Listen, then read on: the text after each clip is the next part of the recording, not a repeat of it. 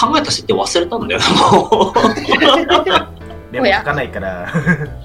いや、なんかね、とりあえずね、虚言癖があって、うんあの、家にも書いたんだけど、虚言 あの虚言癖があって、あの、半分ぐらい未来の予言をします。で、半分ぐらいクソ適当なことを言います。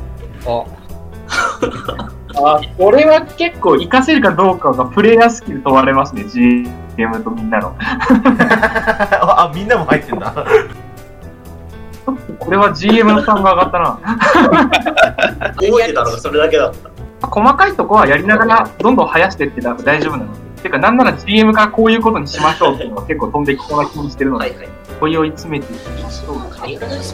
年齢48だから、まあ割ともうベテランみたいな感じ。割と知識です。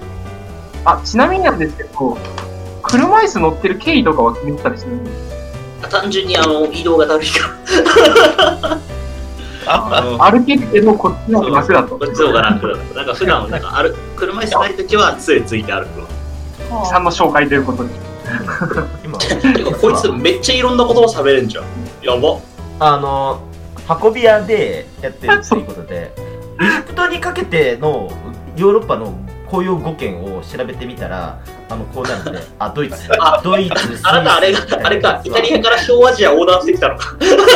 あの、陸路を行き来しながら、あの、運び屋で順次してるっていう設定。ああ、なるほど。あの、PC1 の方で書いてたんですけど、PC1 は依頼があってエジプトに来ました。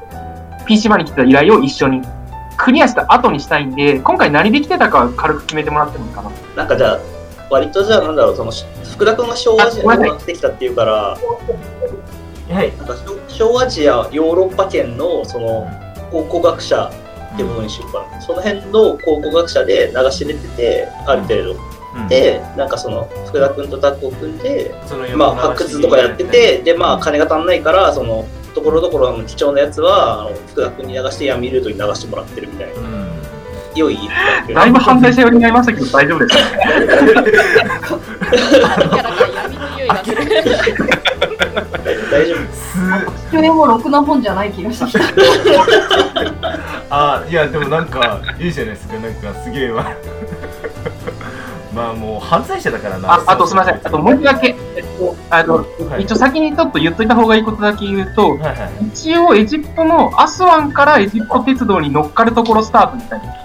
そうそう。福田君とりあえずじゃあなんか一仕事を終えて、なんかあの、なんだよ、その発掘したものをなんかどっかにその、業者にパッケージで頼んで一緒に帰るとこにしようか。